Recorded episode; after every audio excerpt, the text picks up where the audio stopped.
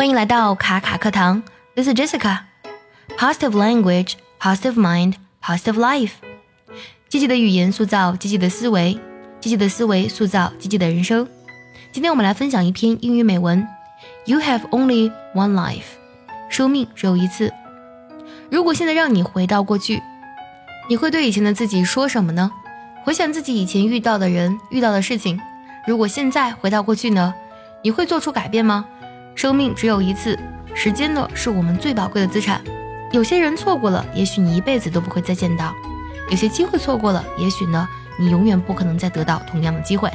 想要第一时间的获取卡卡老师的干货分享，比如说怎么学口语、怎么记单词、我年纪大了能不能学好英语，诸如此类的问题呢？请微信加 J E S S I C A 六六零零一。也可以点开节目文稿，点击查看，加我的微信哦。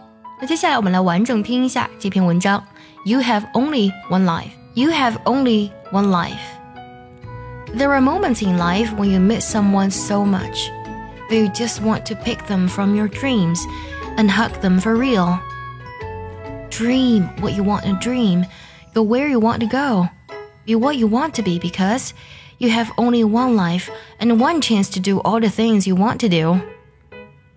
May you have enough happiness to make you sweet, enough trials to make you strong, enough sorrow to keep you human, enough hope to make you happy.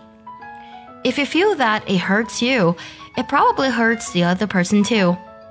The happiest of people don't necessarily have the best of everything, they just make the most of everything that comes along their way. Happiness lies for those who cry, those who hurt, those who have searched, and those who have tried, for only they can appreciate the importance of people who have touched their lives. Love begins with a smile, grows with a kiss, and ends with a tear. The brightest future will always based on the forgotten past. You cannot go on well in life until you let go of your past failures and heartaches. Please send this message to those people. Please send this message to those people who mean something to you. And if you don't, don't worry, nothing bad will happen to you. You will just miss out on the opportunity to brighten someone's day with this message.